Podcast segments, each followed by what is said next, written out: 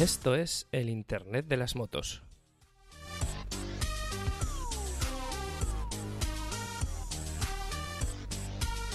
Con Fernando Motorcode y David Sánchez.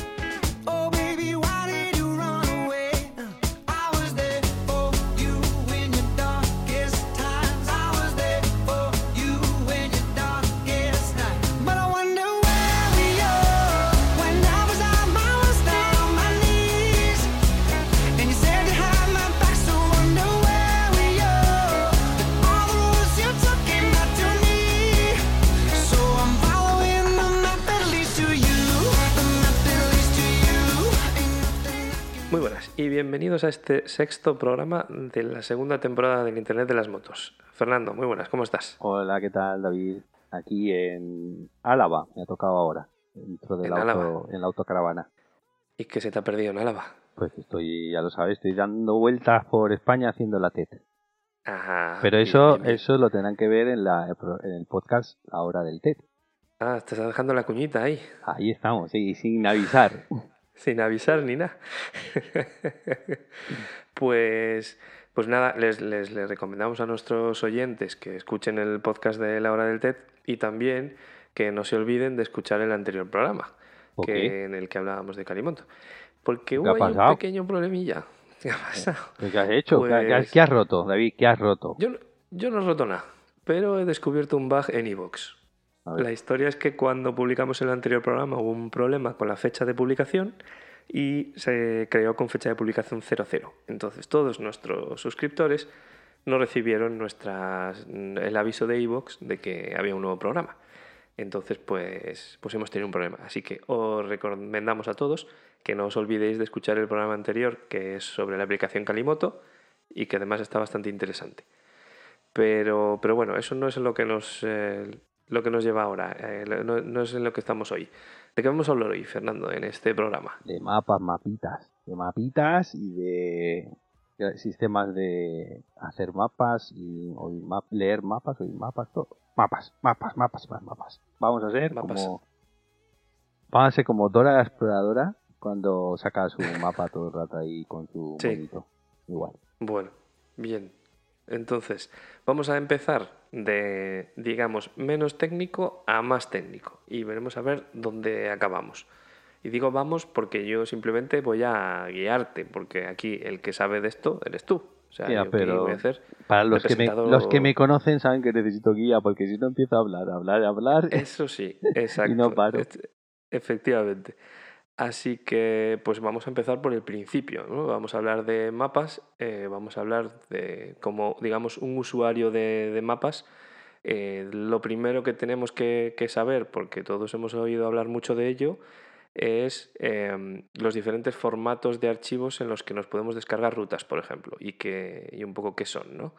Entonces tenemos por ahí varias, Sí, varios eh, tipos. Eh, el más famoso, o sea, hay, hay tipos propietarios. Propietarios quiere decir que son de pues, una marca. Pues Garmin crea su propio tipo.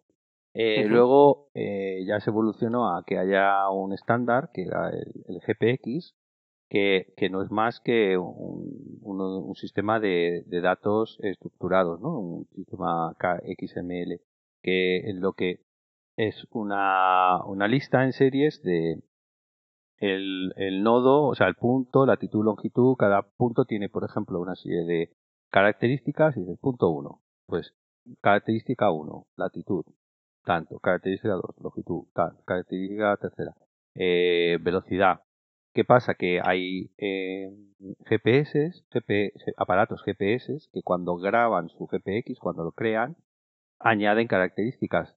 Las que están en el estándar, que lo podéis buscar, o añaden otras propias, porque deciden, pues, eh, por ejemplo, el heading hacia donde está eh, apuntando, ¿no? En teoría el GPX o el El acelerómetro. heading, ¿quieres decir la dirección? la dirección, o- la dirección. Ujú. Entonces tienes ese, el sistema GPX, tienes eh, KLM, que es otro sistema que usa Usa más Google, ¿no? Sí, que usa más vectores que puntos. Y, y, y ambos sistemas, o todo, y hay más, pero que normalmente también tiene una versión comprimida por, con zip, que suele ser el KLZ en este caso, o el GPX, creo que GPZ. No, no GPZ, no. Sí, ¿Sí, GPZ? sí, me suena lo de GPZ. Sí, aparte de la moto, GPZ, pero me suena el GPZ. Y Bueno, el- para los que no sepan, para los que no sepan que es un archivo XML, básicamente es un archivo de texto en el que tiene un formato específico y tiene una serie de características eh, con una serie de, de- de etiquetas que tienen que ir abiertas y cerradas y demás con una estructura determinada que, que es estándar y entonces pues digamos que eso sirve para que eh, todos los sistemas que implementan GPX o que entienden GPX sean capaces de entenderlo. Sí, más o menos como las fichas de hace tiempo, como si cogías una ficha y pusieras la ficha siguiente, la ficha siguiente, la ficha siguiente. Y entonces, pues eso es los sistemas o la- los formatos en los que se graba las trazas. Eso se suele llamar trazas. Eso es. Y, pero claro, esa traza que está posicionada en el espacio, nosotros normalmente estáis acostumbrados a verla encima de una, un, un mapa. De un, de un mapa. Nosotros lo que le llamamos mapa, ¿no? Los usuarios de a pie es lo que vemos en el teléfono o en el dispositivo, en el GPX, GPS, que, que nos muestra pues las direcciones, las calles, lo- algunos los edificios, dependiendo de, lo- de la cantidad de datos que haya, ¿no? Eso es lo siguiente de lo que vamos a hablar. Claro, claro. Esos mapas son una renderización. eh, hay, bueno, hay varios sistemas de renderización de eh, unos datos que están en su, en su, en su base de datos y los renderizan y los ponen, pues mira, en donde hay arbolitos, pues color verde. En donde hay una carretera, pues con líneas y trazas. Así van, van eh, creando esa, esos, esos eh, imágenes, las van superponiendo y luego crean lo, lo graban todo en una especie de un PNG, o sea, un, un, un archivo de gráfico, Una imagen. una imagen, y esa imagen eh, la van montando en, en cuadrículas. De hecho, si alguno se habrá dado cuenta algunas veces que mueve rápido el, el mapa en su dispositivo y ve que se están cargando y se cargan como a cuadrados, ¿no? Pues esos son los, se llaman títeles, esos cuadrados. Eh, una cosa que quizás eh, es importante también, digamos, eh, explicar es que es diferente em, la representación gráfica del mapa que los datos del propio mapa. Que, em, em, bueno, yo no sé si tú lo sabes, eh, yo tampoco sé exactamente cuántas, pero proveedores de mapas, digamos, gente que se dedica a escanear eh, la- las carreteras y demás, no hay muchos. No, no. Pero sí que no. luego hay, hay gente que utiliza esos mismos datos y superpone por encima una representación gráfica diferente.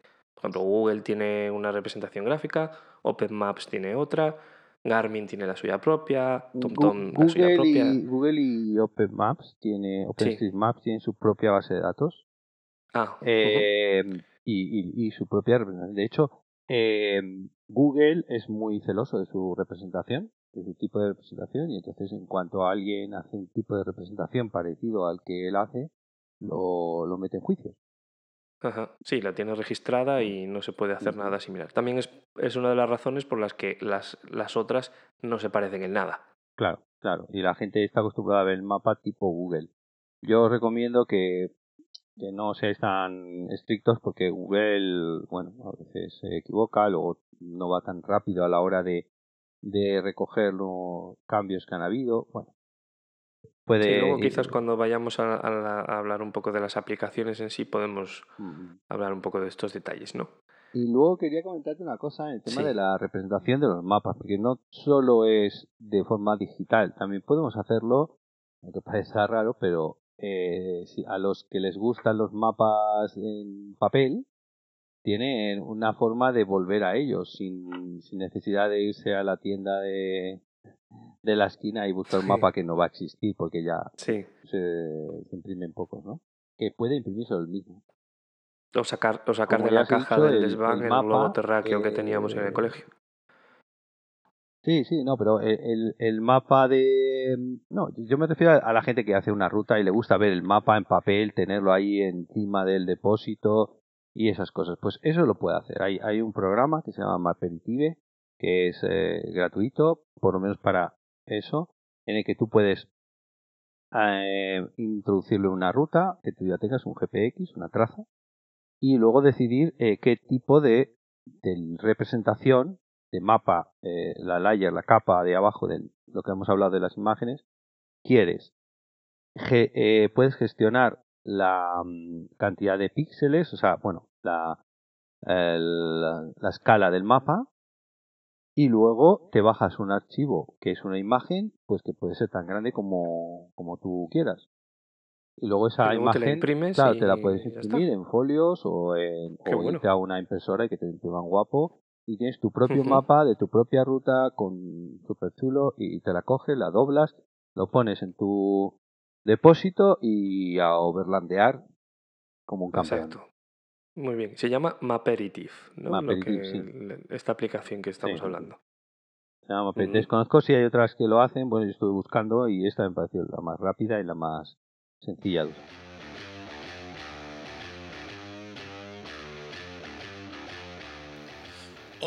soy Miquel de la Misa del podcast Cuento Contigo y estoy aquí para decirte que si te gustan las motos y todo lo relacionado con la tecnología aplicable al mundo de las dos ruedas, tu podcast es el Internet de las motos. En él, David Sánchez, Notan Overlander y Fernando Ghost, Motorcode, te cuentan cada mes las novedades tecnológicas que van apareciendo para tu máquina. Haz tu ruta más fácil. Escucha el Internet de las motos.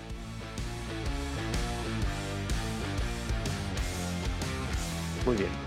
Siguiente punto. Rutinas de navegación. Tengo aquí apuntado, que no sé si es- realmente se llama así, Sí, si es, o es más bien enrutadores, ¿no? ¿Qué Sí, es esto sí. de Bueno. routers? Claro, ahora eh, tú ya tienes tu traza que quieres eh, navegar, ya tienes tu, tu mapita o el- como te ha gustado que si lo quieres con curvas curvas de nivel o lo que sea, pero eh, bueno, pues hay dos puntos y tienes que ir al punto donde empieza. Entonces, normalmente cuando quieres ir al punto donde empieza GPX, pues utilizas un, un algoritmo de enrutamiento que viene con viene normalmente con tu propio dispositivo. Cada mm, sistema tiene, eh, cada sistema, cada hardware tiene sus propios algoritmos para enrutar. Esos algoritmos son eh, una, bueno, un programa que tiene una serie de variables y tú las te has- puedes decir si quieres ir más por pistas o más por carreteras nacionales o, o que Esto para- quieres... Sí. Para, para, lo que, para que nos haga, se hagan una idea también es lo que comentábamos en el programa anterior que tenía Kalimoto o que, o que intentaba tener Kalimoto para generar las rutas más divertidas, ¿no? O más, las rutas con más curvas.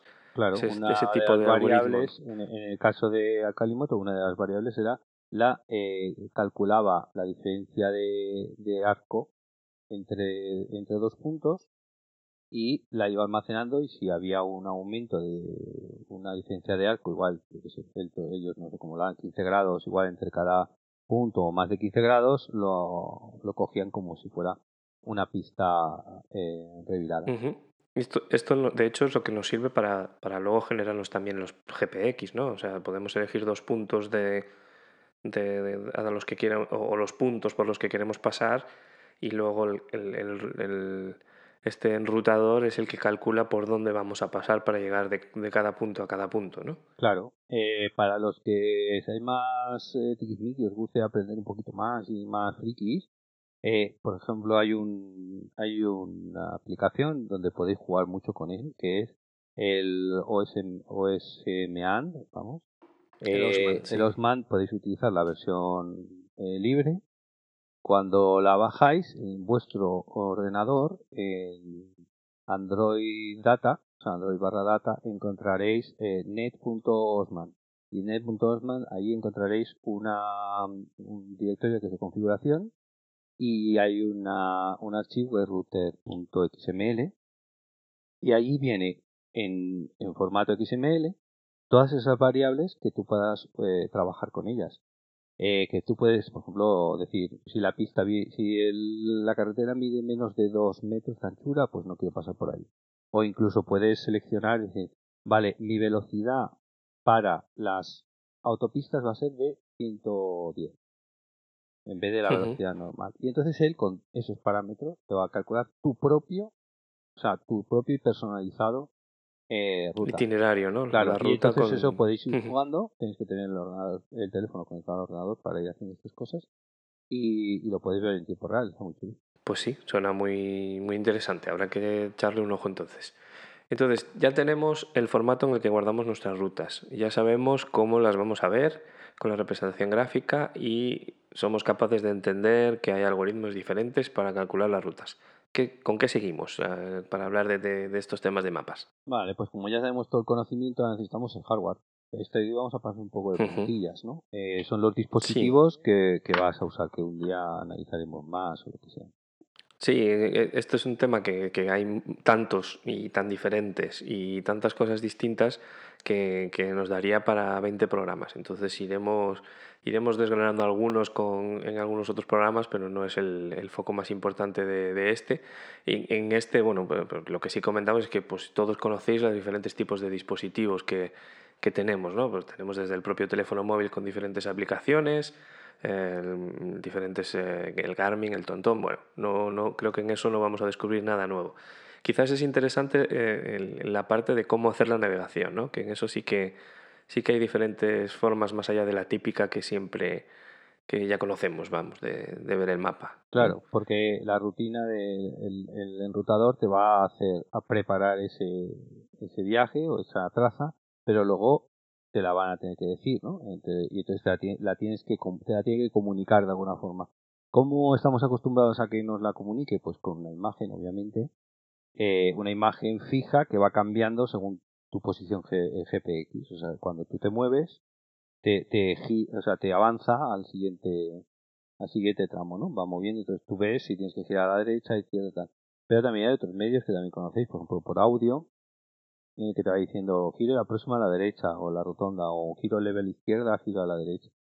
Y hay otro, otros medios, incluso hay eh, algunos, algunos eh, dispositivos que te generan un vídeo en el que tú puedes prever, preve- incluso, o bueno, o con el Earth, tú puedes coger una, una traza que te has creado, la llevas allí y puedes hacerte una especie de vista de pájaro Virtual, ¿no? virtual, Una- exactamente, un con camino las virtual. montañas y con todas esas cosas. Muy chula además, según la, si tiene, si tu ordenador tiene un buen procesador gráfico, puedes hacerlo ahí y casi realista, está muy bien. Y hay otra cosilla que encontré por ahí el otro día que es que te lo puede pasar como a un roadbook. Mm, eso Creo- es interesante. Creo que se llama Tulip, eh, la aplicación. No me hagáis mucho caso, pero porque la tengo apuntada, sí, bueno, se llama Tulip, ¿vale?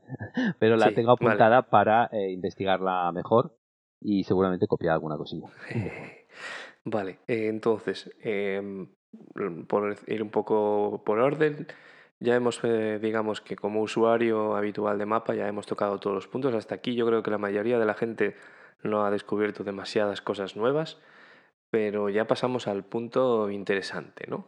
Empezamos a hablar ya de mapas, de mapas y de los datos de los mapas y de cómo podemos jugar nosotros con ellos.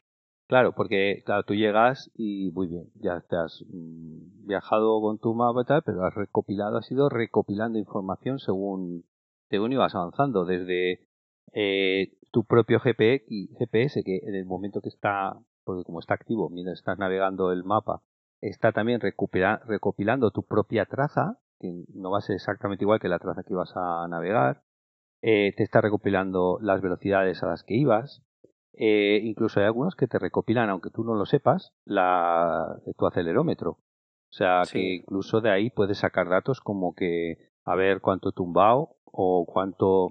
Eh, cuánto tumbao es difícil porque tienes que aplicar un algoritmo, ¿no? Entre el acelerómetro y el, la orientación, etcétera. Pero, pero bueno, hay cosas muy interesantes que la altura, etcétera. Ah, Eso es, hay dispositivos y, y algunas aplicaciones que, digamos, que te guardan una telemetría del- de la ruta, más o menos, podríamos decir, de Sí, sí, sí. todos los diferentes datos que aplican a la, a la ruta. Claro. Entonces, una vez que hemos registrado todos esos datos, ¿qué cosas podemos hacer con ellas? Vale, eh, aquí te quiero decir, no son datos. O sea, sí que son datos, pero tienen apellido. Son datos geoposicionados. O sea, esos datos tienen una, eh, un, una metada- un metadato de, de posición. ¿sí? Entonces, eh, las fotos, todas las que hayas hecho, si tenías el GPS activado, también tienen metadatos de posición.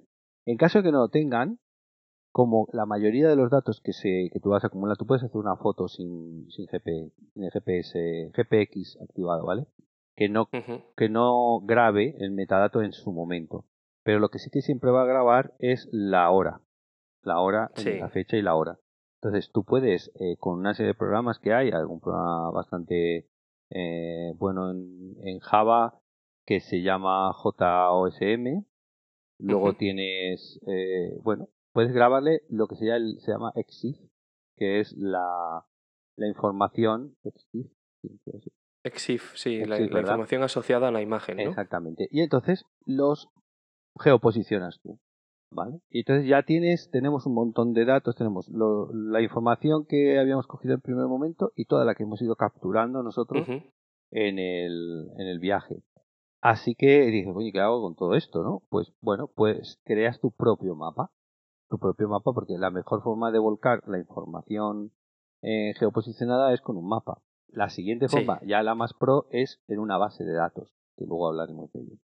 ¿Vale? Entonces, para crear mapas, pues, bueno, tienes bastantes uti- utilidades que te sirven, desde el Basecamp, desde eh, online, por ejemplo, Google te permite eh, crear el My Maps, que tienes hasta 10 eh, 10 capas que puedes crear y es bastante bastante capaz. Y bueno, los tienes ahí y puedes crear muchos y no te ocupan casi nada. Y los Vale, puedes eh, estamos hablando, estamos hablando básicamente porque crear mapas suena un poco extraño, porque en realidad los datos de- del mapa como tal están ahí. Lo que nosotros hacemos es añadir capas de información extra al mapa que existe, ¿no? Es decir, Exactamente. Layers eh, se llama. Exacto, layers que se llaman y, y- y básicamente lo que hacemos es registrar eh, con nuestro móvil o con nuestro GPS, por ejemplo, una ruta que hemos hecho y a la vez pues hacemos fotos con el móvil o fotos incluso con la cámara de fotos si la, si la cámara tiene la, la fecha y hora sincronizada o bien puesta con el GPS. Bueno, Entonces- incluso aunque no la tenga bien puesta, tú puedes poner correcciones, por ejemplo, de más 500 minutos, más 30 minutos y 20 segundos. Entonces, como lo va a aplicar a todas las imágenes, al final te lo va a poner en su sitio. O sea, la, la- la idea final es que haya una forma de sincronizar la fecha Sí. de, las, de, las- de los datos, de las fotos, por ejemplo, con la fecha de, de- de inicio de, de ruta, de paso por los puntos. Y entonces con eso somos capaces de, con diferentes herramientas, poner todo eso en un mapa e ir, eh, digamos, poder verlo y guardarlo y consultarlo después. Hay días en los que no tengo claro si yo decido la ruta o es ella la que me elige a mí. A veces todo se trata de meter primera y seguir hacia adelante, porque mi moto, como la mayoría de las motos, no tiene marcha atrás. Viajoenmoto.com, el podcast de los overlanders y de los que están en ella. Que esas herramientas, esas herramientas que tú has hablado, eh, es aquí ya estamos empezando a hablar de, de, de GIS, de geo, geo- eh, información Sistemas de información geográfica, Claro, ¿no? exactamente. Y lo que traéis por GIS o por al revés, eh, SIG. SIG, o sea, lo En español. Vale, entonces eh, estos ya son programas potentes. Si alguien ha utilizado el Google Earth, cuando empiezas a meterle capas, aquello ya tira del ordenador fuerte, ¿no? Sí, Pero el mismo My Maps también es un sistema GIS. Sí, entonces, antes de irnos ya al detalle de los GIS y, y de más temas de tal, em, por, por ponernos en un caso real, te voy a preguntar, a ver, eh, yo cojo mañana, me voy de ruta y quiero hacer esto, quiero crearme un mapa cuando vuelva con mis fotos y demás. Entonces, recomiéndame em, qué tengo que hacer em, o, o qué herramientas puedo utilizar para grabar mi ruta y para luego mm, coger las fotos y ponerlas todas en un mapa y en qué mapa. Dame un ejemplo. ¿no? O sea, hay muchas opciones. Vale, yo te Dame voy un a dar ejemplo eh, fácil para hacer hacer eso. el más sencillo, ¿vale? ¿Por qué Eso te es. doy el más sencillo? Porque a pesar de ser más sencillo, es escalable. O sea, luego, lo, luego vas a poder coger ese, esa información, descargártela y usarla en otro programa más, más complicado para porque quieras meter cosas más, eh, más serias, ¿no? Entonces, el más sencillo es usar My Maps de Google. Para ello, lo primero que tendrás que hacer es eh, coger tu archivo GPX que te ha grabado tu, tu teléfono o tu dispositivo, el, el archivo de lo que tú hayas hecho en ese día, y eh, sincronizar a ese archivo las fotos. Para eso tienes dos eh, aplicaciones. eh, yo creo que la más sencilla es una que se utiliza para editar archivos de, para editar datos en Google, perdón, en OSM, en OpenStreetMaps, pero que sin embargo te funciona muy bien porque lo que te permite, lo que Google te ofrece para posicionar tus fotos es a mano, por así decirlo. Tú puedes coger una foto, subirla y luego posicionar la mano, pero eso claro es muy lento. Es un En- coñazo. claro, entonces eh, lo que tienes que hacer es bajarte un software que se llama JOSM y en ese software eh, simplemente le das a abrir, cargas tu GPX, bueno, haremos un vídeo, haré un vídeo para que se vea, es muy sencillo. Cargas tu GPX y luego le das a importar imágenes. Seleccionas todas las imágenes que tengas que importar, que sean las imágenes que has sacado de tu cámara de fotos o tal, y él automáticamente te las va a poner encima de tu traza, pero las va a poner con la correlación de, espacio-tiempo que, que tenía la cámara de fotos. Si la cámara de fotos está dos horas retrasada, pues te lo va a poner eh, y la traza ha sido de cuatro horas, pues te va a poner las fotos donde no es. Si la cámara de fotos está 10 días retrasada o adelantada, lo que te va a decir es que no hay ninguna foto por poner, ¿vale? No coincide en, lo, en el algoritmo. Entonces ya te das cuenta bueno, vas en ese mismo programa, vas a la traza GPX que tú habías bajado, le das a cualquier punto y te dice la hora y la fecha en la que habías estaba ese punto, ¿vale? Así que coges, te va, comparas eh, la hora y la fecha que O sea, lo- tenías en el GPX con Coges la, La la hora y primera la foto, fecha, lo- localizas el primer sitio, donde- o sea, el sitio donde has hecho esa foto en el mapa Claro. y una vez que esa ya, ya puedes ca- calcular cuál es la diferencia de tiempo entre la foto y el, sí, sí, y lo- el punto. Pero este programa te lo da mucho más fácil. O sea, tú, ya, tú ya ves eso, entonces tú coges, eh, le das a una opción que tiene correlacionar y entonces eh, te abre un, un, ah, un pop-up donde te, te dice que tú puedes eh, ir jugando a subir, bajar, subir, bajar y en el momento que vas subiendo y bajando se te va recolocando en el mismo mapa, con lo cual lo vas viendo, ¿no? Físicamente vas viendo, oye, pues estoy moviendo las fotos hacia arriba o hacia abajo o hacia en la eso. Y una vez las tienes, eh, tienes que acordarte de darle botón derecho también sobre las fotos y decirle escribir esos datos. De todas formas, él te lo, entonces lo que hace es que escribe ese cambio que tú has hecho, lo escribe en, el, en los metadatos de las fotos. Y en ese momento ya tienes las fotos con sus metadatos preparados para subir al, al Google Maps. Te vas a, a My Maps de Google, le das a crear un nuevo mapa, eh, ahí le das a importar, abres tu archivo GPX que lo subes y él automáticamente el GPX eso lo, lo traduce en un KML, un KML y te lo deja pintado en el mapa de Google. Luego coges y le dices importar otra capa y en esa segunda capa le das a importar imágenes. Creo que son en cada capa no sé si caben pues no sé si sean 150 o más imágenes. Entonces si tuvieras muchas pues hazlo en, en tramos de 100 imágenes, ¿no? Pero no creo que tengas tantas para un para un Y- solo o sea que, la aplicación o sea que la, la aplicación en el GPX linka la imagen con el con el punto GPS, ¿no? La aplicación JOSM lo que va a hacer es que le va a grabar a la imagen Ah, el vale. punto GPX que Vale. le corresponda. La Ya longitud y la latitud. No los va a linkar en sí. Ah, Lo ya, único ya, que esa entendido. imagen va a adquirir el dato que tenía el punto GPS, Ajá. el nodo O sea, la inform- GPX. En la información EXIF de esa imagen estará la posición, el Vale. posicionamiento GPX de- Entonces, o GPS del. Ya, de y ahí ya se le Muy queda. bien. Y entonces cuando tú lo subes, tienes tu mapita tan chulo de My Maps con tus imágenes puestas. Y tal. Eh, oye, imágenes o audios o vídeos o lo que Sí, quieras. lo que ¿eh? quieras. Estamos hablando de cualquier cosa. Lo bueno es que esa imagen es la imagen en sí la que ya se queda con esa información, con lo que si luego la usas en My Maps, pero la usas en cualquier otro sitio que también sea capaz de leer la... Es más, la si la compartes GPS. con alguien, si la compartes con alguien, la compartes con es. esa posición también. Le dices, mira, estuve aquí y él cuando puede darle a información de la y ve, ostras, sí, sí, es la posición. exacta". y ya lo tenemos. Eso, eso es la forma más sencilla. Luego, claro, hay, en mi caso, por ejemplo, que quiero añadir más información como relaciones entre, entre rutas, eh, quiero que si cambio una cosa de una de las rutas que he hecho, me cambie para todos, ¿no? Porque hay dos rutas que han pasado en el mismo sitio, etcétera.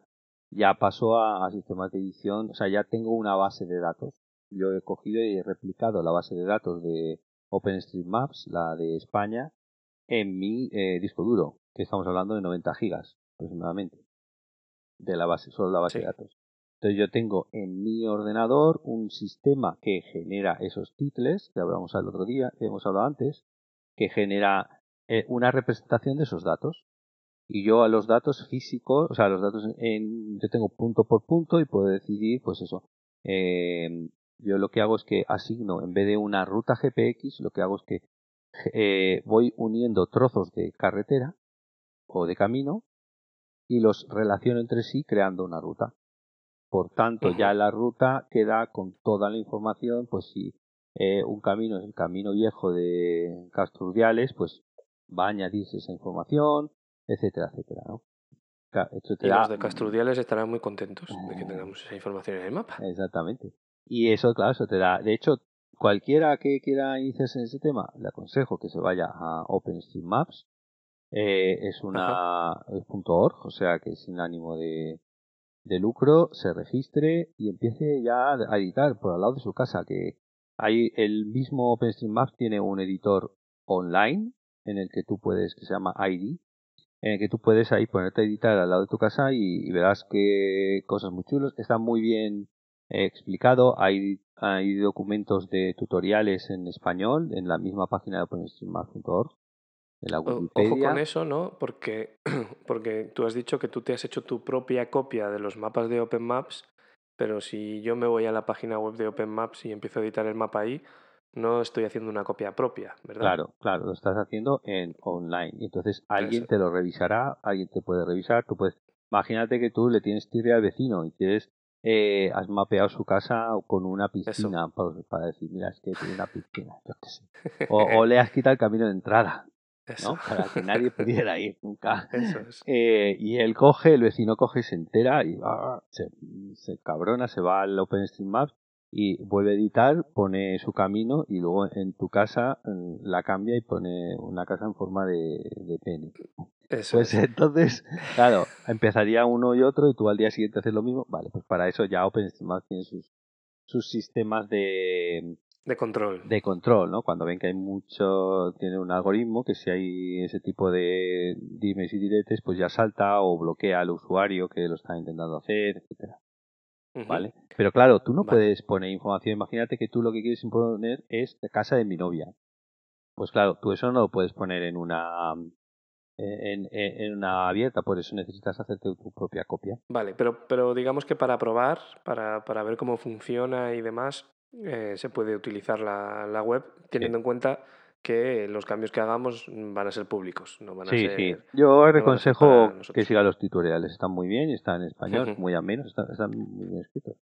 Amenos Vale. y, y ya está. Y eso es, es todo. O sea, pensar todo lo que se puede hacer con esto. O sea, yo, por ejemplo, eh, estoy añadiendo la información de superficies de cada una de las rutas, de cada una de las, eh, las carreteras. Entonces yo puedo decir, quiero ir de aquí a aquí, pero quiero pisar cuanto más superficie de arena y mejor. Y detrás de superficie de tierra. Y detrás superficie de tal. Entonces me va a hacer Vale. una ruta en ese aspecto. Eh, Expliquemos, o- es- sí. expliquemos que no es que tú estés loco, que bueno, eso no lo Ujú. vamos a juzgar aquí, sino que es que como eres el linesman de la TED en España, por si alguien no lo sabe todavía, eh, pues estás ahí dedicándote a hacer esas cosas. No es que te haya dado por crear a ti un mapa propio para Claro. tu beneplácito, que podrías, pero, Que podría ser, porque No. también, eh, sí, También. da. pero no, es, no ese es el objetivo. Y eso, o sea que tenéis ahí cuando llegáis hasta ese nivel se os abre el mundo de posibilidades. ¿Quieres que tu marca tenga visibilidad? Viajo en moto. Lo descargan y escuchan miles de personas cada semana. Con nosotros tu marca llegará al público de una forma natural y eficaz cada semana. Contrata tu cuña en el programa en la página web viajoenmoto.com. Em, si vamos un poquito más allá todavía, dentro de todo ese mundo de posibilidades, como tú estabas diciendo, pues eh, cuando tú editas el mapa puedes añadir cosas. Y hay cosas que puedes añadir que no hace falta que tú te las curres, ¿no? Te puedes bajar o utilizar Exactamente, ahí ya vamos eh, a... otro tipo de capas, ¿no? Ahí vamos a los bazocas. O sea, ya sí que tienes que utilizar sí o sí programas importantes de QGIS.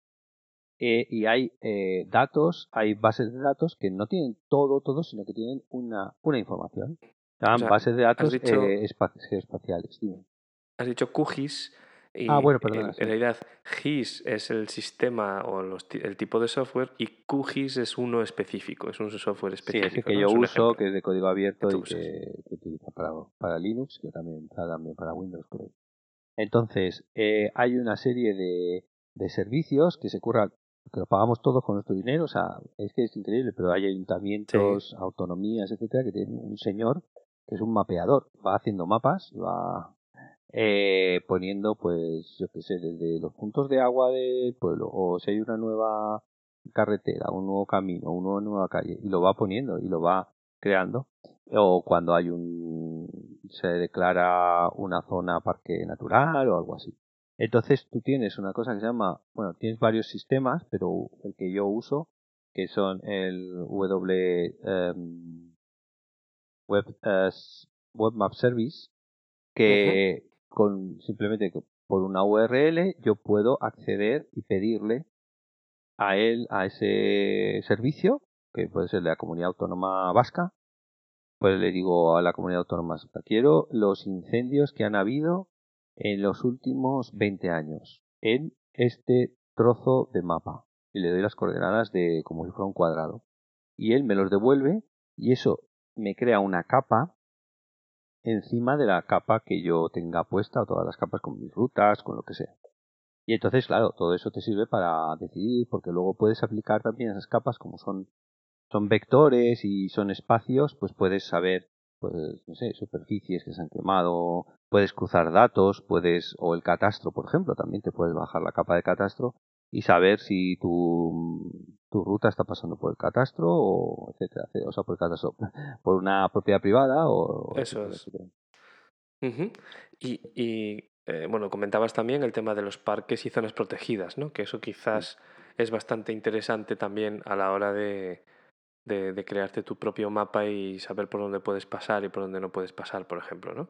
Pues sí, pues sí, porque es importante. o Incluso hay zonas protegidas que tienen un una ah, un espacio temporal, ¿no? O sea, es decir, desde es una zona de alineamiento y desde tal fecha a tal fecha no se puede. Pues eso también existe. hay servicios que te lo permiten hacer. Ujú.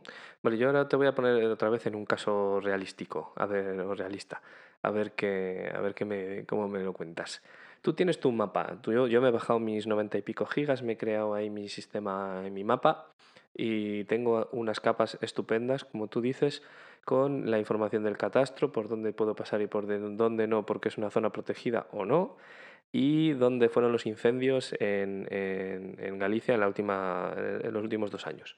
Entonces, em, ¿cómo puedes utilizar eso, por ejemplo? ¿O puedes utilizar eso, por ejemplo, para hacerte una ruta y seguirla en el móvil?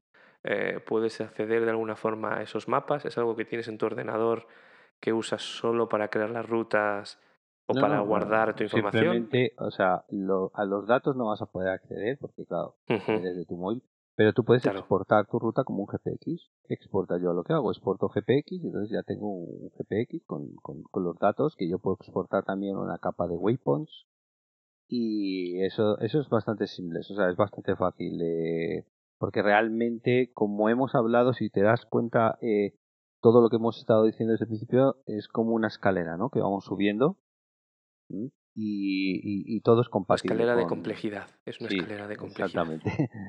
o sea que eso no tiene, no tiene ninguna. O sea que yo, yo, como tú dices, por, por poner un poco ¿no? la, la- digamos el, eh, el uso que podemos darle a esto, pues, pues la ventaja que tiene es que tenemos nuestros propios mapas con toda la información que nosotros queremos, las restricciones o no que nosotros queremos y a la hora de calcular las rutas se va a tener en cuenta. Lo único que luego cuando pongamos el GPX en nuestro móvil o en nuestro GPS, obviamente hay muchas cosas de esas que no tiene, en el sentido de que no vamos a ver por dónde fue el incendio, pero sí que la ruta que hemos calculado no va a pasar por ahí, porque ya la hemos calculado así, ¿no? Eh, Mira, un ejemplo que seguro que, hay muchos Ujú. que les pasa, ¿no? Eh, un- hay mucha gente que se va almacenando sus rutas super guay, mira, por esta carretera super guay fue una ruta que hicimos chulísima, y esta, y luego otra ruta, y esta ruta por aquí que fue una ruta chulísima, y esta tal. Entonces, al final tiene un mapa con un montón de líneas que algunas se entrecruzan y tal, y entonces llega un momento y quiere decir, ostras, eh, voy a ir con mi amigo tal, que una rutita de 5 horas o de 3 días, eh, voy a generarla. Entonces, en vez de ir cogiendo tramos, o sea, en vez de coger esta ruta y recortarla para juntarla con otra, ¿no? Él puede coger y decir, pues mira, pues por aquí y las voy uniendo directamente y digo, genero este GPX. Y no es trabajo, o sea, ya te viene el GPX porque las- relacionado porque los datos Las están rutas ahí en el ya están en el mapa incluido. Están en Entonces, que es, exacto, que es lo que es lo que digamos te faltaría en otro tipo, de sistemas en los que tú te bajas el, el GPX ya con la ruta esa y luego la tienes que combinar con otras cosas o modificarla a mano, ¿no? Pues sí. Ujú. Pues yo creo que yo ya he volcado aquí todo mi sapiencia.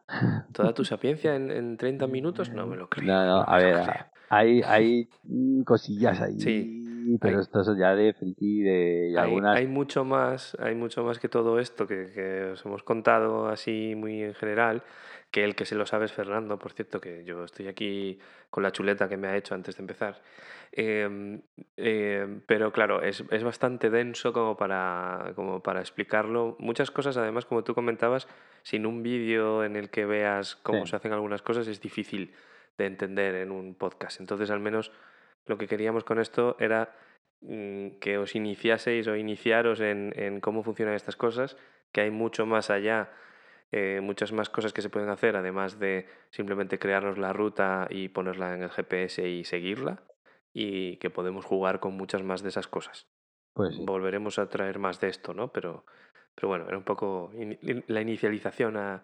La, inici- sí, la, la iniciación al mapa. Os hemos soltado de las cadenas y os hemos llevado hasta la luz, pero ahora otra vez es. al puto hoyo. Así que a, a mirar el internet. Pero bueno, por lo menos ya tenéis aquí el palo, en la caña. La. Eso es. la Ahora caña, eh. pescar tenéis que pescar vosotros. Eso es. Muy bien, pues nada, si no tienes ninguna cosa más que, que comentar de este tema, pasamos a lo siguiente. Nada, porque yo ya he dicho que estoy volviendo a hacer podcast de la hora del TED, ¿verdad? Porque si no lo ¿sabes diría, que esto- diría que es el lo, de la hora edito, del ¿no? Ah, yo, vale, yo luego aquí voy a poner pitiditos. Yo luego voy a poner pitiditos aquí para que no nos metas tanta, Vale, vale. tanta publi, tío. Porque... Vale, vale. TED. Muy bien. Bueno. Vamos al siguiente, al siguiente Apartado. pasito. Venga, hasta ahora.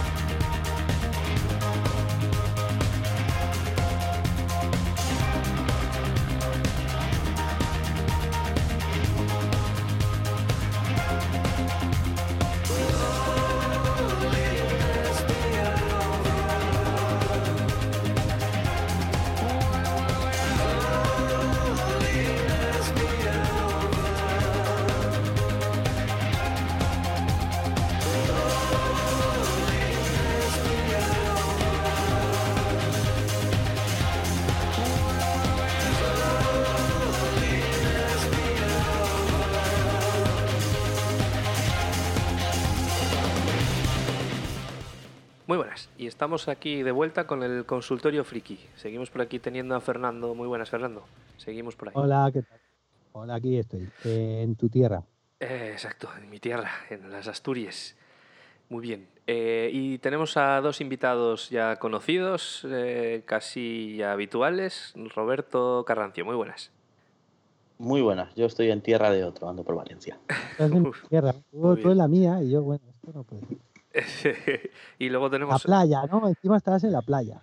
En la No, playa, pero- pero además al ladito. que no, que no, que no ahonde en la herida, que no meta el dedo en la llaga, no, no, que en los que estamos muy lejos de la playa. Bueno, eh, y nos queda por presentar al cuarto en discordia, que es José, José Mi. Joder, ya te tengo que pensarme lo de tu nombre, José Mi. José Mi, muy buenas. No te preocupes. Muy buenas, un saludo. José Miguel desde Navarra. No tenemos playa, pero tenemos montaña con muchas curvas y está todo verde. Muy bien, como Asturias, como debe ser. Asturias. Muy bien, pues para el menú de hoy, hoy tenemos también tres noticias por aquí y bueno, pues podemos empezar ya con la primera de ellas, para ir ya rompiendo un poco el hielo. Eh, la primera noticia habla de eh, Austria y Alemania y, que, y dice que declaran la guerra a las motos ruidosas. El titular es eh, prohíben circular por algunas carreteras en verano y eh, pues explican que si tienes una moto que supera los 95 decibelios de ruido no podrás pasar por las carreteras austríacas del Tirol. La limitación es de junio a octubre y la multa sería de 220 euros. Em, esto solo afecta a motos, no afecta a coches ni a otros vehículos y en Alemania eh, también preparan acciones similares. Em, bueno, ¿qué, qué os parece esta, esta noticia, Fernando? Dale tú primero, a ver qué, qué- qué te parece esto. A mí la multa me parece poco. Para las multas que no, no, para las multas que se, se Sí. gastan ahí en Austria y en Alemania me parece poco.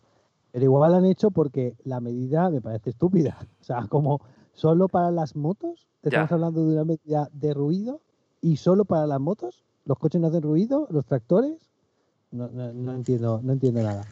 En- Eh, bueno, pues Eh. no entiendo. La verdad es que no entiendo cuál es la finalidad de la medida. Supongo que será social más que realmente Por- evitar el ruido. Por añadir algún dato más de lo que dicen en la noticia, eh, dicen que cualquier moto moderna de los últimos 10 años o más, será o menos, supongo, sin modificar, eh, sin modificar se queda por debajo de ese límite. Incluso llevando un escape no original, eh, si llevan el DB Killer, no deberían superar esos, esos decibelios y no deberían tener problema para circular. Pues Esa vale, es la pues- clave, ¿no? Moderna. Que Claro. nos atacan a las motos clásicas, las quieren, quieren acabar con, con ellas. A ver, no quieren acabar con las motos clásicas, lo que quieren es vender más motos porque las empresas dirán que, oye, que yo quiero que yo quiero vender motos, que es, que es esto de la moda esa de que la gente viene con, con hierros de hace 10 años. Pues igual es eso, como también por lo de los coches. Igual, y la la medida no tiene nada que ver con el ruido, tiene que ver con eso, con presionar para que se vendan, se compren más motos. con más ¿No, coches. no, no creéis, y ahora le, le- le decimos, le pregunto también a Josemi a ver lo que, lo que piensa él, eh, que puede ser también porque hay determinados sitios en los que empieza a haber mucho tráfico de motos eh, y, y los, la, la gente de los propios pueblos les empieza a molestar? Pero ¿por qué le va a molestar las motos y no los coches? Estamos hablando, o sea, dices que a la gente le molesta mucho tráfico de motos. Sí, puede Sí, ser, pero puede ser un, un- un- problema, por ejemplo, no sé, no sé. hablando del ruido. Sí, pero es una Entiendo forma... que si es Dale, dale. Entiendo que si es el ruido, debería ser el ruido de todos. El ruido de un coche, el ruido de un camión, el ruido de una moto. Pues si es por ruido, ruido. Si es por tocar las narices, hombre, 95 decibelios creo que también aquí en España es lo que nos revisan en la ITV. No me acuerdo exactamente cuánto tenemos nosotros el límite. Y si no la pasas, tampoco la pasas. O sea que no me parece un nivel muy bajo o muy limitado. Siempre hay alguno que toca el escape para que suene más, porque es un método de seguridad para protegerse a sí mismo de, de que alguien no, lo- no se dé cuenta que esté ahí. Pero 95 decibelios es molesto, dañino al oído y exagerado, yo creo. Bueno, pero eso seguirá, ¿eh? Seguirá para adelante, yo creo. Sí, Por seguramente. desgracia, por desgracia, esas limitaciones cada vez irán a, a más. De, de todas formas, yo creo recordar que ya he visto ese tipo de señales. Aquí en la, en la noticia viene una, una señal que es eh, de un prohibido motos y debajo pone una explicación en alemán que entiendo dice que si hacen más ruido de 95 decibelios desde la 10 del 6 hasta el 31 de octubre. O sea, más o menos lo que dice la, la noticia. Que por eso, por eso, mm, intentando buscar una explicación eh, que sea específicamente para motos, eh, eh, yo pensaba, o sea, me venía a la cabeza el tema de que, de que no quieran que pase, no quieren que pasen tantas motos por determinados pueblos. Yo solo he visto en, en alguna carretera de Asturias el que la gente está cansada de que los fines de semana pasen motos y motos y motos y motos y más motos, porque además no van despacio. Entonces, o eso es lo que la gente dice, vaya. Entonces no sé si por ahí iría, podrían ir los tiros también. Pero si son eléctricas, ¿no les molestan o qué? Bueno, si son eléctricas no, porque nunca van a superar los 95 decibelios, ¿no? Claro, pero entonces no les molesta la moto, les molesta el ruido. Eh, Puede ser, puede ser. Pero no les molesta el ruido de los coches. Es un poco extraño. Estaba viendo que en, eh, hay otra noticia aquí también, por si acaso a ver si añade algo más de, de- de- chicha a esto, em, que en, Inglaterra también se están, eh, se están planteando eh, o sea, poner restricciones a, a- a- la circulación eh, mm, relativas al, al ruido. Lo que pasa que aquí no hablan de las motos porque es una es una, una página web de motos, em, pero no dice que sea específicamente la prohibición para motos, parece. Simplemente una que están estudiando poner límites de, de, de- de eso, de ruido. Yo estoy viendo la noticia y parece zona de bosque, la- donde lo han prohibido, ¿eh?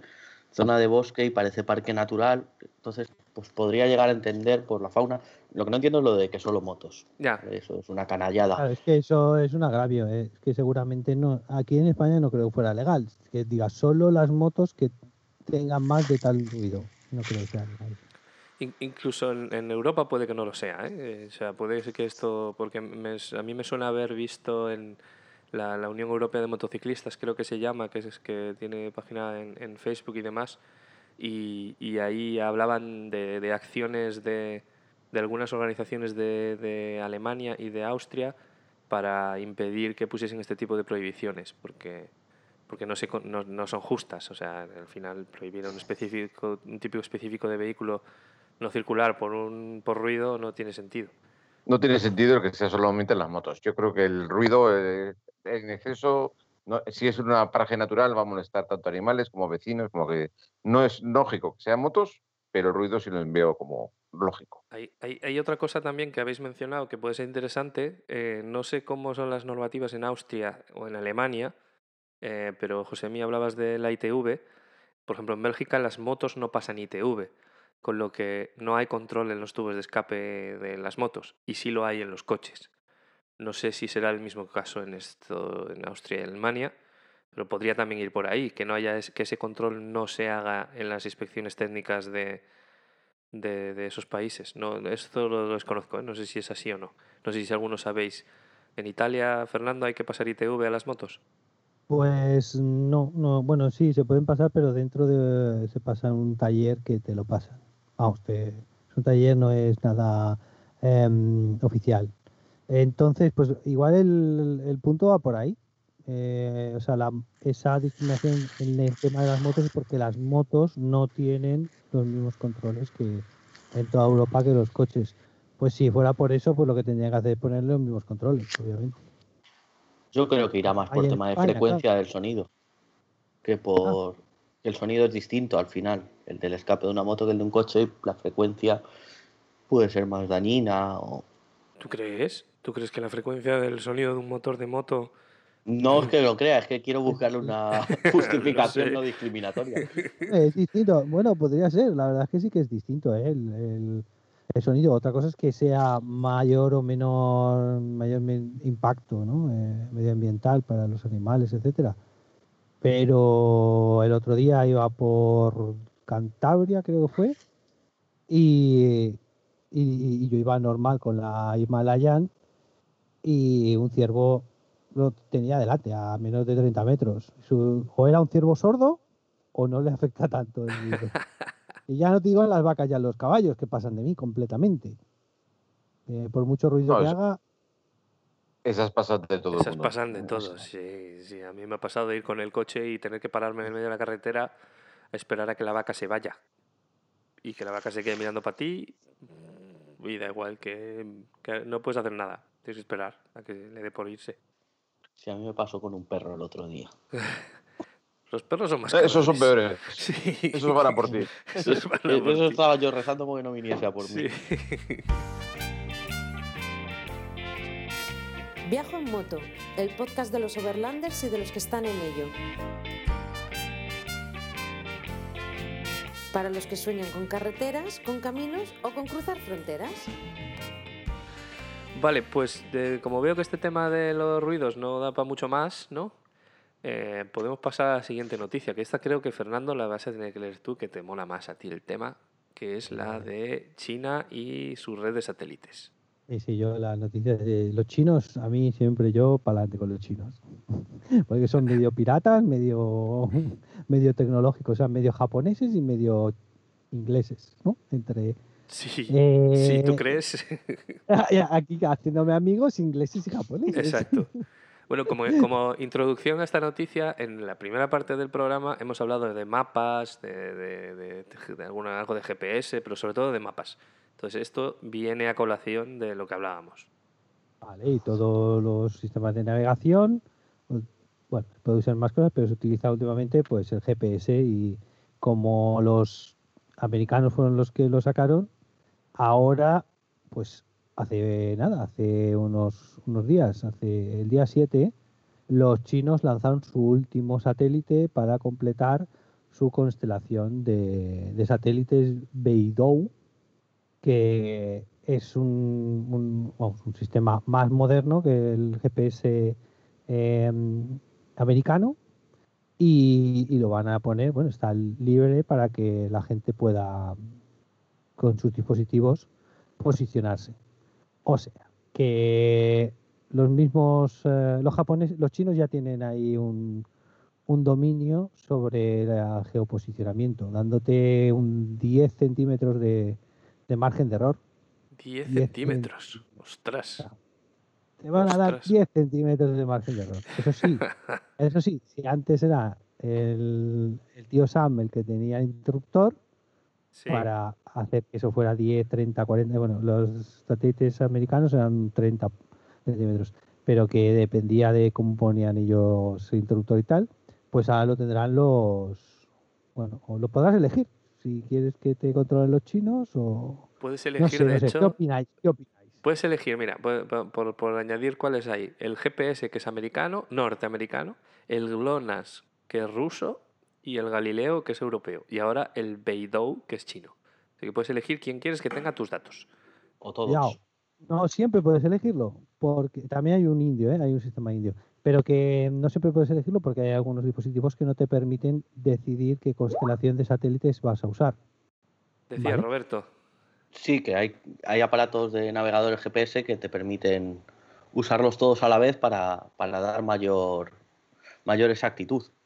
Sí, cuanto más satélites estén sobrevolándote, eso permite mayor exactitud, pero en dispositivos móviles tampoco te pises tú Y al que final- una precisión. No, pero lo de los 10 centímetros que dice, que dice Fernando es mucho margen de error para un coche autónomo. Es la diferencia de comerse o no el bordillo. Entonces. Hay que tener un, un control absoluto de la posición. Lo hablaban para los, sobre todo para los coches autónomos. El tema de, de la precisión tiene que ser, pero milimétrica. Ya, y eso, el Es que GPS. la- Perdona, José Midi. No, es que el GPS no va en, en sí mismo no sirve para una conducción autónoma. Es, tiene que estar reforzado por los escáneres, por los sistemas de visualización eh, automáticos, etcétera. Un GPS no te va exactamente, no- nunca va a ser a una velocidad determinada, nunca te va a identificar dónde estás, ni porque no sabe identificar a qué velocidad vas, no puede identificar esa, eh, a milímetro o al centímetro dónde estás. Y claro, estás hablando que 10 centímetros es lo que dices, puede ser una señal, un bordillo o otro coche. Yo recuerdo la- una historia, no sé si será un falso mito o será real, que al principio, el- solo, cuando solo existía GPS, el sistema norteamericano tenía un margen de error a propósito, porque lo usaban para uso militar y tenía un margen de error a propósito, No, no es para uso comercial. es No es mito, ¿no? porque Y a raíz de unos accidentes de avión lo tuvieron que, les obligaron a quitar ese margen de error. en Y fue por eso.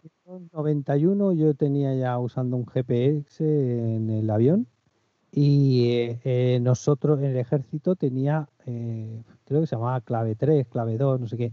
Bueno, tenías que, primero tenías que sintonizarlo con poniéndote en un sitio determinado de la, de la plataforma que tenía unas coordenadas para reducir ese margen que estaba introducido. O sea, que lo calibrabas, ¿no? Lo- como Sí, si lo, lo, cali- calibrases. lo recalibrabas. Y luego, claro, eh, ellos en el ejército, o sea, para los soldados o para el sudamericano, tenían una, un posicionamiento mejor. Y de hecho, los que iban a hacer misiones OTAN con, con los americanos, pues claro, tenían ese problema. Que no era lo mismo la precisión que tú tenías a la precisión que tenían ellos. Sí, creo que a raíz de un accidente de un vuelo comercial, por, por lo mismo, porque el margen de error le hizo chocarse con una montaña, pues les obligaron a quitar ese margen de error. Pues ya tenía. Eso no eran 10 centímetros, ¿eh? Ya tenía más margen. No, creo que eran 10 metros o una cosa así al principio. Sí, 300 metros. José, nos has compartido por aquí una información de- por el Skype interesante, ¿no? De cuáles son los que hay, aparte de los que hemos mencionado, ¿no? Realmente esto es los que se pueden visualizar, que estaba viendo ahora mismo mientras estabais hablando, que es que estamos rodeados. es exagerado. No, Sí. no sabía ni que teníamos tantos encima de la cabeza. Yo iba a sacar ese tema también ahora, después de, bueno, eh, añadimos el, el japonés, que es el QZSS, que no lo habíamos mencionado, y el eh, eh, hindú, que es el IRNSS. que Esos son sistemas de navegación global por satélite. Eh, y luego hay otros sistemas de aumento basados en satélites que esos, la verdad es que no sé lo que son. Mm, No, tengo dudas. Sistema de aumento. Esto es una aplicación que tengo. Antes me dio por mirar eh, la precisión del móvil y tal, porque además precisamente pedí un móvil que tuviera Galileo, que no todos tenían la, el, tienen la cobertura de los satélites europeos. O sea, casi todos tienen las de Navstar y los de Clonas, los de rusos y los americanos.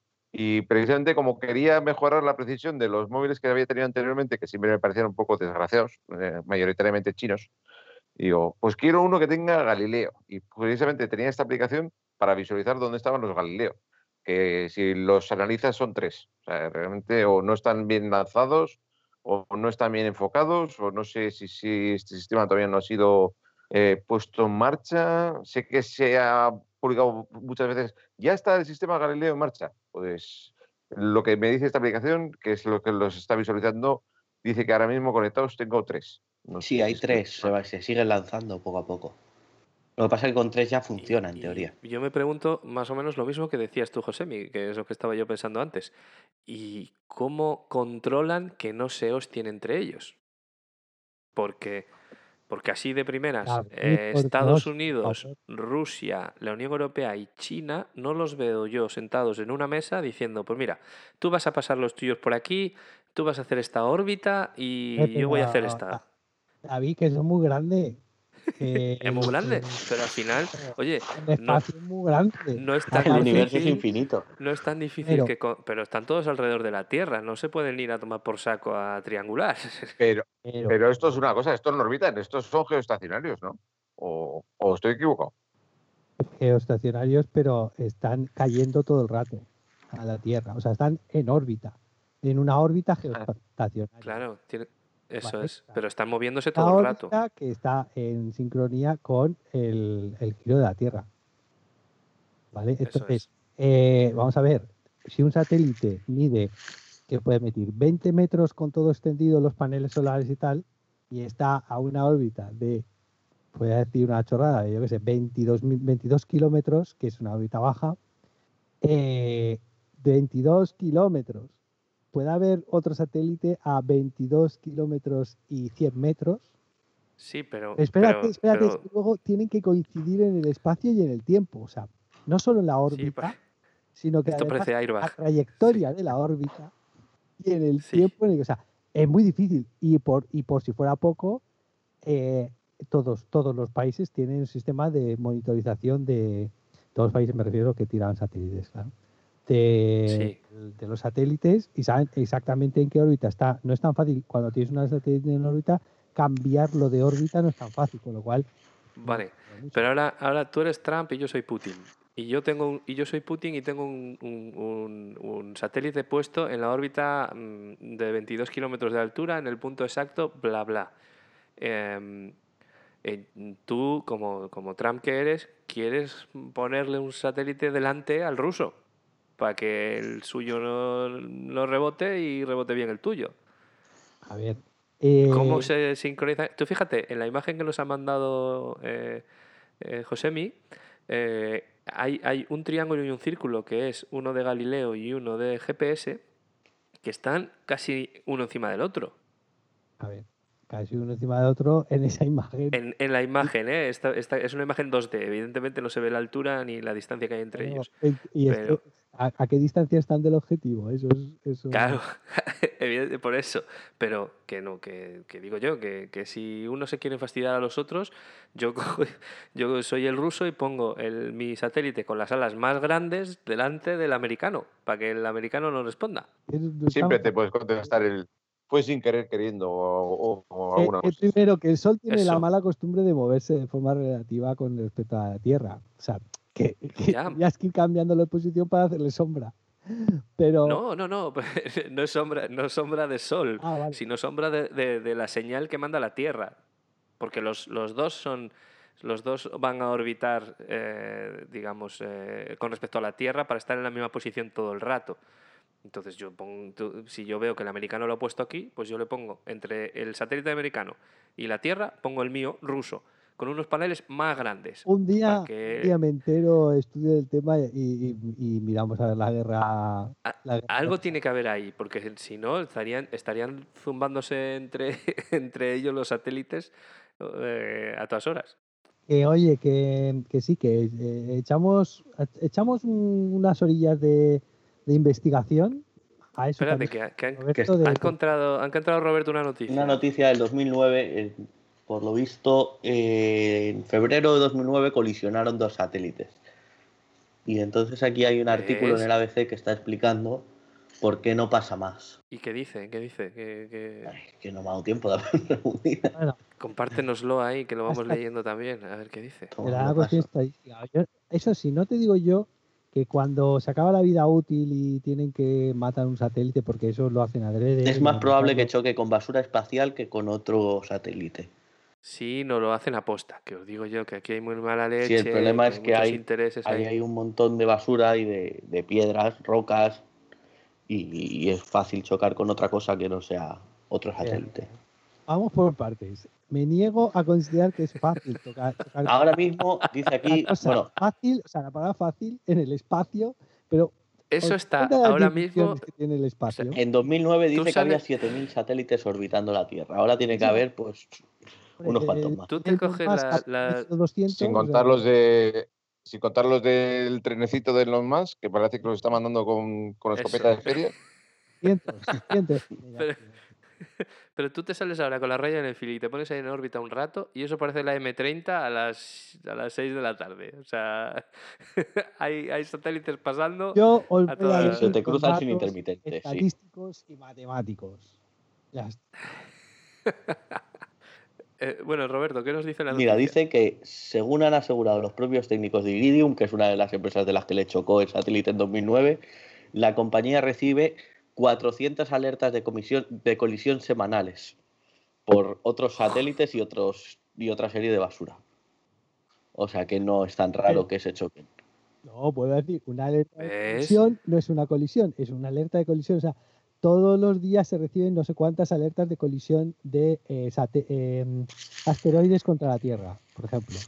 Son alertas de colisión. Hay, se, tienen unas medidas de, de ¿cómo se llama? De, de- de peligrosidad, se analizan y se descartan, pero tienen que, tienen que hacerse, claro, para poderlas descartar.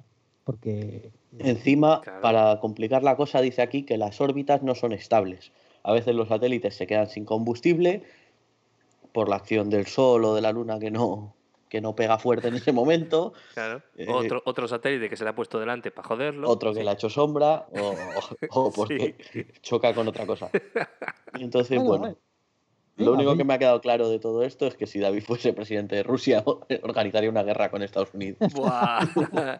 no quedaría un satélite ahí arriba. Vale, muy bien. Pues ya, ya, ya sabemos lo que no puedo hacer. si queremos seguir teniendo GPS y que funcione en el móvil.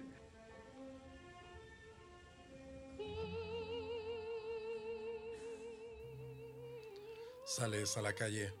Sabes que el camino es largo. Subes a tu vehículo y arrancas. Y solo por una vez desearías que este trayecto no terminara, que esos relatos que estás escuchando no acabaran nunca, porque escuchas lo que te gusta.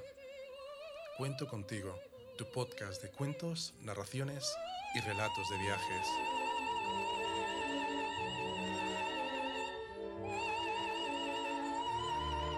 La siguiente noticia está en inglés, pero bueno, podemos, la podemos traducir rápidamente. Eh, habla de, la- de una moto que se llama Racer X, eh, Racer X, y que dice que es la moto más loca que probablemente hayas visto. La- lo primero que explica el artículo es que normalmente las motos eléctricas se están diseñando o desarrollando con una apariencia similar a las motos tradicionales, eh, aunque en realidad no lo necesiten porque no necesitan tanto espacio para el motor, bueno, en fin. Y presentan o muestran una, una moto que está hecha por Bike Exif y que así a primera vista, eh, bueno, no, no se parece en nada a una moto de verdad, más allá de que tiene dos estriberas, un mini asiento y, y un manillar, y, rueda- y dos ruedas, claro. Y tiene un diseño que, bajo mi punto de vista, no lo veo yo como algo, mm, digamos, utilizable. Por hacer una descripción muy rápida para los que no estéis viendo la foto, tiene dos ruedas que son eh, excéntricas, no son... eh, o sea, no está la, la llanta y la, y, la, y la rueda no están centradas. Em, lleva como dos paneles laterales por cada lado en forma de una especie de aleta de tiburón cruzada. Eh, es una cosa muy rara, no sé. ¿Alguien más que quiera describir eh, lo que está viendo? Fernando, por ejemplo. Yo estoy viendo, pues, una mala digestión de un diseñador. Eso es lo que estoy viendo. O sea, un diseñador se pasó una noche con la cerveza, dijo, no, pues las motos ya los ingenieros ya no pintan nada porque como ahora tenemos ¿Qué motores eléctricos, podemos hacer lo que nos dé la gana. Y Que no puedo hacer una moto con triángulos Que en los no, lados. Que no, que. aero- aerodinámica, aerodinámica, Eso. matemáticas, ¿qué cosa es eso? ¿Qué es eso? Tontería es esa de la aerodinámica. A ver, Hombre, aerodinámica parece esta. a verás, Lo que no tiene es protección aerodinámica. Aristas cortantes, ¿para qué? Terminamos en punta, que se lo claven. Claro. Exacto, es- eso es lo primero que yo pensé cuando lo he visto. Eh, eh, eh, tiene aristas cortantes totalmente. Y no sé si, si os habéis fijado en el asiento, Sí. que es como una especie de mini Es un triangulito. sillín de bici, ¿no? que es, pero es incluso más pequeño que un sillín de bici, yo creo. Vamos. Y no tiene sitio eso- para agarrar las rodillas al depósito, para sujetarte bien. No, no tiene depósito. Porque, ya, ya, bueno, pero hay sitio donde sujetarte con las rodillas. Nos entendemos no tiene sitio donde sujetarte para nada. Eh, no, no, qué Perdona, va. perdona, ¿suspensión? Eh, sí, suspensión. Suspensión sí parece que lleva. Sí, está Em, suspendida, sí. Suspendida. su- Sí, eh, eh, suspendió el diseñador que la hizo. Pues, pues a mí me ha, parecido, me ha parecido ver algo de suspensión antes, pero es verdad que ahora que lo mencionáis no, no lo veo en las fotos. De todas formas, el típico, la típica moto que llevaría Batman, Sí, claro. pero no, está, sí, sí, sí. no vale Batman tiene mejor gusto por eso. Sí, Batman tiene mejor gusto. Estamos de acuerdo. Sí, pues, ah, el malo de ser. Batman.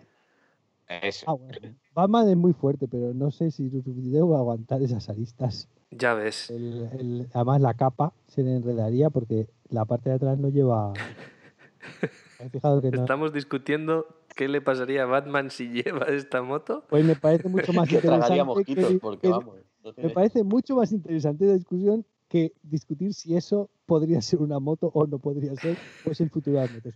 Pero si a Batman podría o no podría llevar esa moto, yo te digo que Batman difícil por la capa. Capitán América, que tiene menos, no lleva capa, también está muy cachas. Ya. Pero ¿y dónde pone el Capitán América el escudo aquí, tío? No tienes La ni, espaldera, ni, ni- que hay que ir protegido. ni rejilla. Ya, sí, eso sí. Sabemos que el Capitán no sé. América es el culo de, de América, o sea que eso eh, ahí tiene que lucir más. Hombre, y siguiendo con los superhéroes, por ejemplo, la tortuga D'Artagnan no, porque no llegaría con los piecitos. La tortuga D'Artagnan. Esa no la conozco yo. Es un ¿Eso es un superhéroe. Hombre, ¿no veía los dibujos de pequeño? Pero no una tortuga. Sí, la tortuga D'Artagnan. No. Yo, yo veía a D'Artagnan A D'Artagnan, las tortugas ninja, a D'Artagnan, que, era- que era perro, que era un perro. Pero la Donatello, tortuga que era tortuga ninja. Eso es. No, no, que no digo que no exista, ¿eh? ¿No? Yo no, no, no digo que no exista, pero yo en mi vida he visto eso. Vale, vale. Igual, No, cuéntanos más, cuéntanos más de las, de las- cuéntanos más de las historias de la tortuga D'Artagnan. ¿Y por qué no puede ir en moto? Por, por los piececitos no le llegan. No llegarían desde el sillín al, Eh, al ese, porque su que- cuerpo. Bueno, claro. que la tortuga D'Artagnan Igual. existe, es verdad, ¿eh? Y es, eh, Claro, son no unos dibujos, estoy mintiendo, es un superhéroe. unos dibujos ingleses, creo. Eh, Touche- Franceses me ha parecido ver a mí. Ah, sí, en inglés. Aquí le- lo traducen como touche, touche turtle en inglés. Eh, con- es una tortuga. Ah, son, son americanos. Son de Hanna Barbera. Son, son americanos, aunque el, el, la- el protagonista, que es la tortuga d'Artagnan, eh, habla con acento francés. Pero son. Maldita sea, todos los, am- todos los superhéroes vienen de América. Pues nada, Todos. Super López. Super, Super López, López, tampoco podría eso por es. la capa. Ya sé por qué, ya sé por qué no la conocía yo, porque es de septiembre de, dos- de 1962. No digo nada, Fernando. ¿eh? No añado nada más ahí. Alguien se acaba de delatar. Alguien se acaba de delatar la edad. Que no, que no, que yo la he visto de pequeño. Igual era una Puede ser, puede ser. supongo.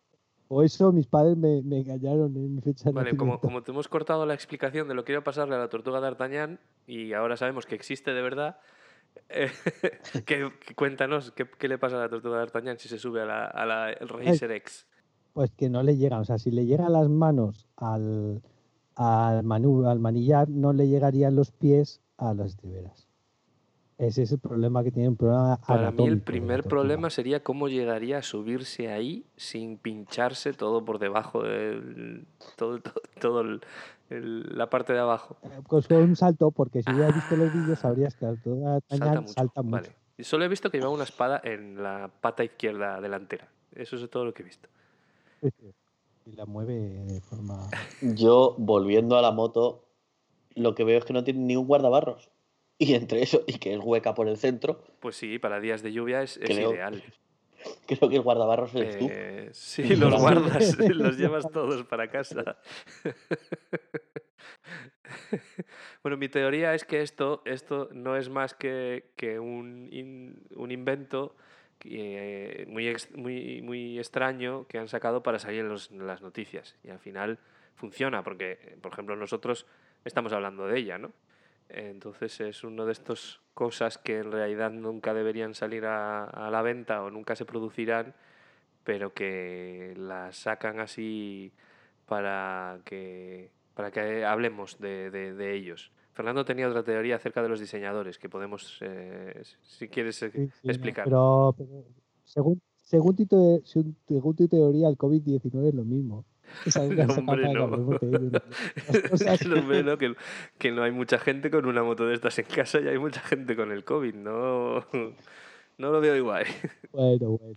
Pues no, no, yo lo- los diseñadores es que tengo una tengo una inquina personal, pero nada del Cuéntanos, otro cuéntanos sobre esa Eh, inquina. que- que- cuéntanos, danos más información. Ya quieres que, ah, o sea, ya me odian los ingleses, me odian los japoneses, los chinos, ya los diseñadores, que también habrá un japonés y chino, pero. No, no, no, pero yo pienso que, que los diseñadores están para sacar el dinero de la nada. Donde no hay, o sea, no crean nada, sino que simplemente modifican, ponen colorines y con eso... Otra cosa es los que hagan un diseño funcional, pero como se le llama a todos diseñadores, pues Pero es no, lo que pasa. O sea, que- ¿no crees tú que eso es, es lo típico que siempre ha pasado de que, de que cuando llega alguien con una idea revolucionaria, todo el mundo lo trata de loco porque eso, ¿a dónde vas? Y luego con los años al final se acaba volviendo algo normal. Eh, bueno, si tiene funcionalidad, puede ser una idea revolucionaria funcional. Por ejemplo, el clip. Joder, qué ejemplos en, un- en un programa de tecnología y motos. En Evox Originals, Viajo en moto.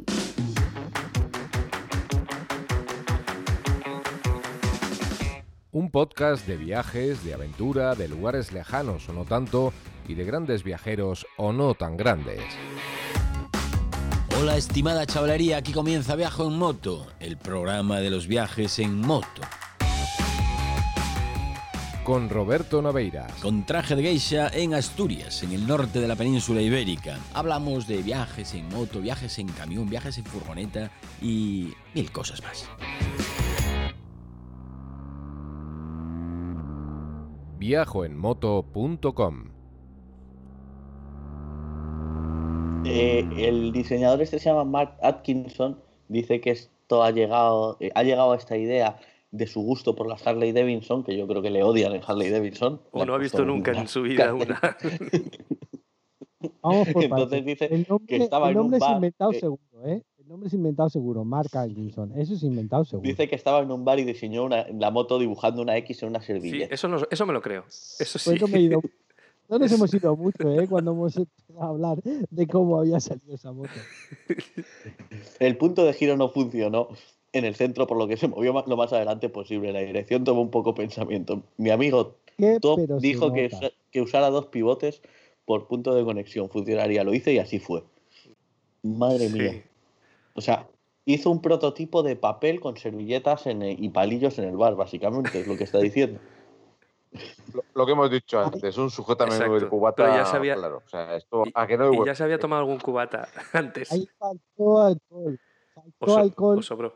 un- doble- una dosis doble para que se hubiera olvidado de eso al día siguiente, como hacemos todos, y digo, "Bueno, vaya tontería se me ocurrió ayer cuando estaba borracho, ¿sabes? Y ya está, y ya está. Ahí le faltó alcohol a ese señor, le faltó una botellita de ron cacique. O de... Y que el nombre lo puso su novia, que debe ser que no le quiere, en vez de decirle no saques esto, que lo vea nadie. Le dijo, ponle un nombre y sácalo. Y entonces por eso la llamaron Racer X, porque parece una X. Bueno, lo de Racer. Y- mm, Y lo de Racer, porque porque sí, sí. sí. Tu novia está descojonando ahí con el dedo meñique en, en- en la boca, así como el malo de, de Austin Powers. La, no- la novia quería dejarlo y, te- buscaba una excusa. Pues, Puede ser, puede ser. Eh, ¿Algún comentario más hiriente sobre el diseñador de, de este extraño engendro? Eh, decir a los que nos están escuchando que, que pondremos los links a las noticias en la descripción del, del podcast para que podáis ver de qué estamos hablando, que siempre es más difícil entenderlo cuando eh, lo escuchas en un podcast. Aunque también podéis, con lo, con lo que hemos contado, podéis eh, mm, echar a volar vuestra imaginación y ver, y ver luego la realidad a ver si habéis acertado o no de- de- del el engendro este de la, la Racer X.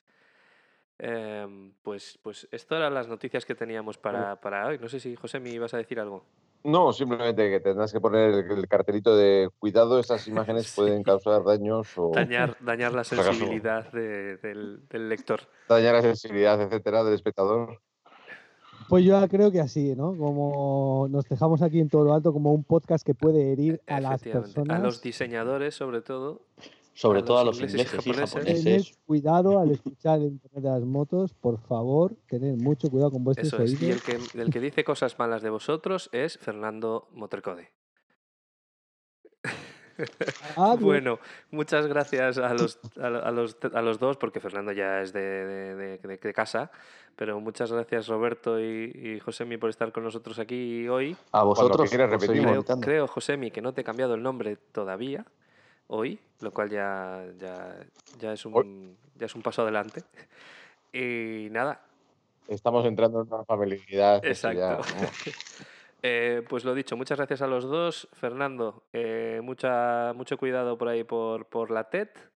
Em, y nada, y os, eh, os eh, emplazamos a, a escuchar el, el siguiente programa. Acordaros de escuchar el anterior también, porque Evox nos informó de que había un programa. Em, y, nada más, recordaros nuestras redes sociales, que son facebook.com barra el internet de las motos y twitter.com internetmotos. Nos podéis encontrar también en Telegram, en el canal de El Internet de las Motos y, por supuesto, en viajoenmoto.com, en programas, nos buscáis ahí y ahí están todos nuestros, nuestros programas. Eh, así que nada más, hasta el próximo programa. Hasta luego. Adiós.